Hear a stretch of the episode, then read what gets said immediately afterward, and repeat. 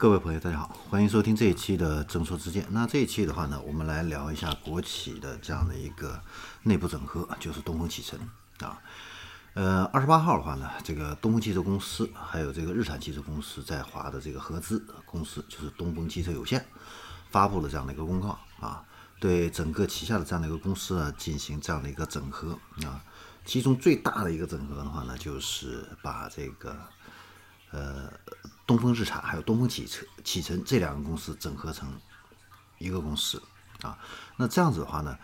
呃，东风启辰的话呢，以后就是纳入到东风日产来进行一个管理，从原来的一个独立品牌变成这个东风日产旗下的第二个品牌。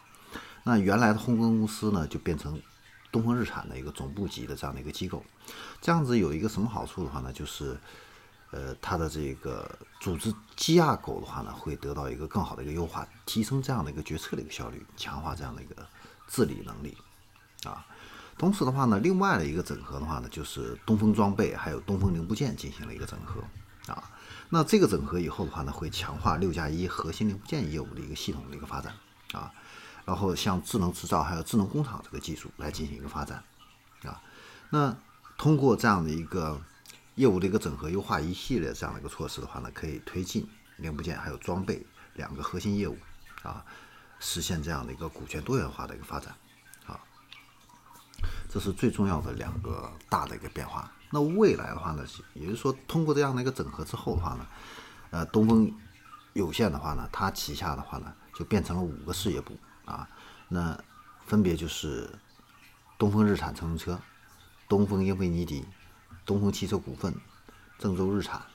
还有东风汽车零部件这五个事业部啊。那我们可以看到，通在这个疫情这样的一个影响下啊，这个企业国企的话呢，也在不断的进行这样的一个改革的一个优化啊，呃，动作也是非常的个频频啊。通过这样的一个一系列的一个改革呢，呃，企业的这样的一个发展的一个质量会更高啊。这个也为未来的这样的一个协同发展啊。呃，打下了一个良好的这样的一个基础。好，那这里是正说之见。那关于这个东风汽车公司最新的这样的一个动向的话呢，我们就分享到这里。我们下期